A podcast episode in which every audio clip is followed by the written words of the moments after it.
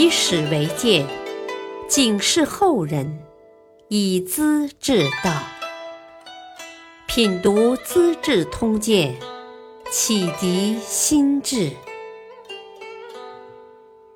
原著司马光，播讲汉乐。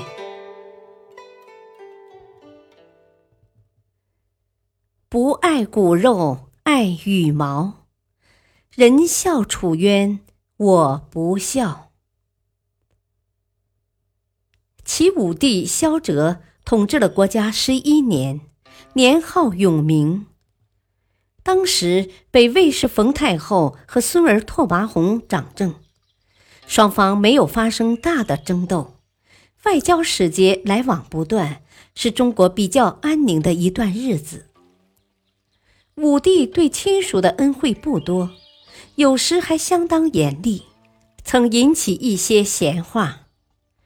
他的兄弟萧晃封为长沙王，这人喜欢耍枪弄棒，脾气粗豪，胆子大。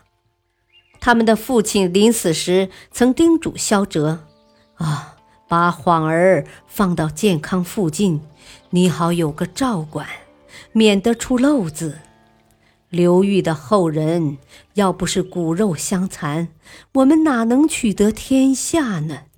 切记切记这个教训呐！按照齐朝的规定，凡是亲王在京城闲住，卫队只许有四十人。萧煌忍不住好摆威风，从南徐州回京时，私自组建数百人仗队。到了城边，被城防军士发现，将武器强行丢入大江了。皇帝得到消息，极为不满，要把这位兄弟送入监狱。豫章王萧仪是皇帝的二弟，功劳大，威信高，谦虚谨慎，深得兄长的尊重。他看事情闹得很僵，才出来求情。啊，萧皇有罪该死。可陛下应当想到，父亲是怎样嘱咐你的，何况他也是初犯呢。皇帝感动了，没有为难萧晃，但也没有再重用他。武陵王萧邺，文才武艺都好，只因性情直率，好得罪人。有一次陪侍酒宴，喝醉了，趴在地上。官帽上的貂尾拖在啃光了的骨头堆里，皇帝笑着招呼：“呵，武林肉骨头搞脏了貂尾巴。”岂料这位老头头脑还清醒，竟然借题发挥，哼唧唧的：“啊，貂尾巴不就是一团毛吗？有什么可惜的？陛下为什么只爱羽毛？”讨厌骨肉呢？骨肉自然是指亲兄弟。皇帝脸色大变，这一场酒宴自然弄得不欢而散。萧夜豪爽大方，慷慨待人，所以积蓄很少。府宅后面有座小山，取名首阳山。意思是，这里和周朝伯夷、何叔齐的住处一样。这位萧绎又穷又傲气，藏着一股对皇帝的不满之情。巴东王萧子响是皇帝的儿子，勇气惊人。他挑选武士六十人，组成侍卫队，每天飞鹰走狗，到处打猎。他还用漂亮的衣服到山沟里找蛮人交换武器，这种行为惹恼了当父亲的，抓到健康不许辩解，一根绳子就把他绞死了。同时又清洗萧子响家，撤掉王爵的封号，改姓萧氏。萧是一种小虫，姓这么个姓，当然不算是人了。武帝这样做也实在太过分了，他要威吓怀有野心的王侯大臣，常常控制不住情绪，事后又有些失悔。一天，他到华林园散步，看到树上一头猿猴跳来跳去，大声悲鸣，便问起身旁的侍卫：“啊，这是怎么回事？”侍卫说：“啊，是小猴子跌死了，老猴子正想他的小高呢。”皇帝一听，触动往事。想到自己儿子惨死在自己手里，两眼直发愣，话也说不出。萧顺之是动手绞杀巴东王的人，看到这种情景，害怕极了。谁知皇帝后悔之下会做出什么事来？回到家就自杀了。不久，太子因病死去。武帝又把孙儿萧昭业立为皇太孙。过了大半年，武帝也死了。这位皇太孙是晋灵王萧子良抚养大的，生得一表人才，很机灵，会应付场面，当面讨好，背后捣鬼，颇能迷惑那些只看表面现象的人。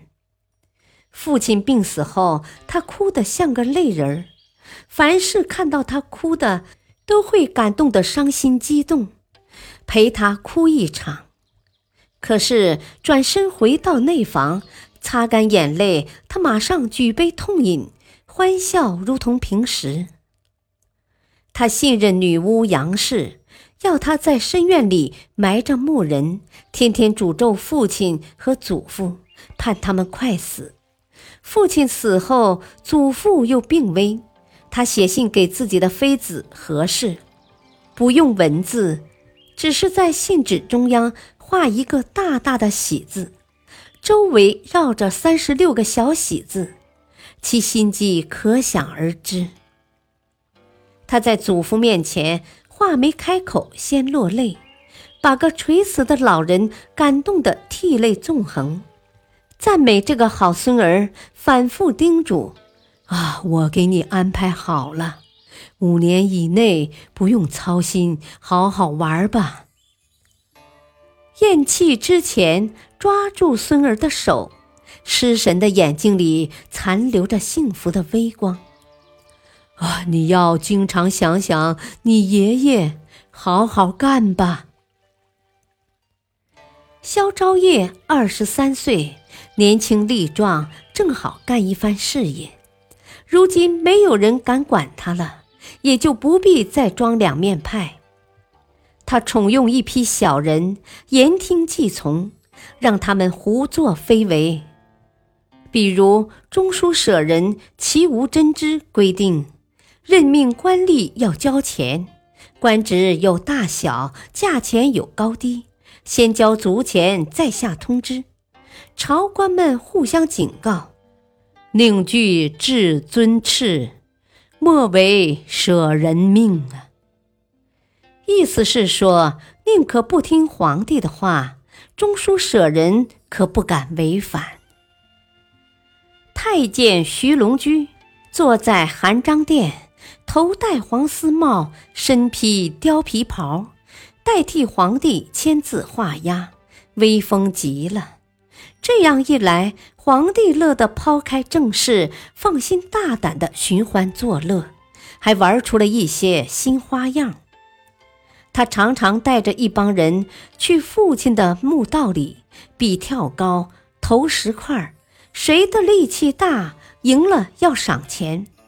他一出手就是几百万，有时对着铜钱还发一通感慨。哼，过去想要你十个都难得，如今漫天撒还是用不完。他的祖父是攒钱好手，上库存有五亿万，摘库存有三亿万，金银布帛堆成山，不到半年，他差不多撒光了。有时跑到衣库里，拉着何皇后跟妃子们做游戏。随手抓起金银宝贝，互相投掷，尽兴了才出门。西昌侯萧鸾是萧道成的侄儿，武帝临死时托他和萧子良辅佐萧昭业。萧子良不幸早死，萧鸾掌握大权，自然想除掉这个败家子皇帝。他找到丹阳尹徐孝嗣商量，两人意见完全一致。徐孝嗣的部下岳玉劝他：“啊，你是武帝的宠臣，情义不可忘啊！仁孝楚公至今持冷啊。”孝嗣也很矛盾。是的，楚渊帮助萧道成，人们说他吃里扒外，几十年过去了，还张着大嘴笑话他，我怎能跟着楚渊走呢？但是看看眼前，萧昭业是个皇帝胚子吗？啊，除掉他，拥护萧鸾，对国家有利，也是报答先帝呀。别人笑楚渊，我是不孝的。他想转来了，决心支持西仓侯。七月的深夜，萧鸾带领同党直入内殿。萧昭业没有反抗，先是拔剑自杀，大约怕痛，手发抖，刺不进肉里；又拿铂金缠颈想上吊，却找不到地方挂，几番犹豫，被军士抓住，拉到巷子里杀了。西昌侯想借皇太后的诏令宣布萧昭业的罪行。徐孝嗣从衣袖里取出预先写好的诏书，交到他手中。萧鸾看了，连连赞叹：“哦，呵呵萧四君最识大体，最懂人情啊！”萧昭业混了一年皇帝，死后追认为玉林王。接着，萧鸾升为宣城王。把萧昭业的兄弟新安王萧昭文请上帝座，这位十五岁的少年未必又坐得安稳。感谢收听，下期播讲借助点签占帝座，砸碎银壶为节约。敬请收听，再会。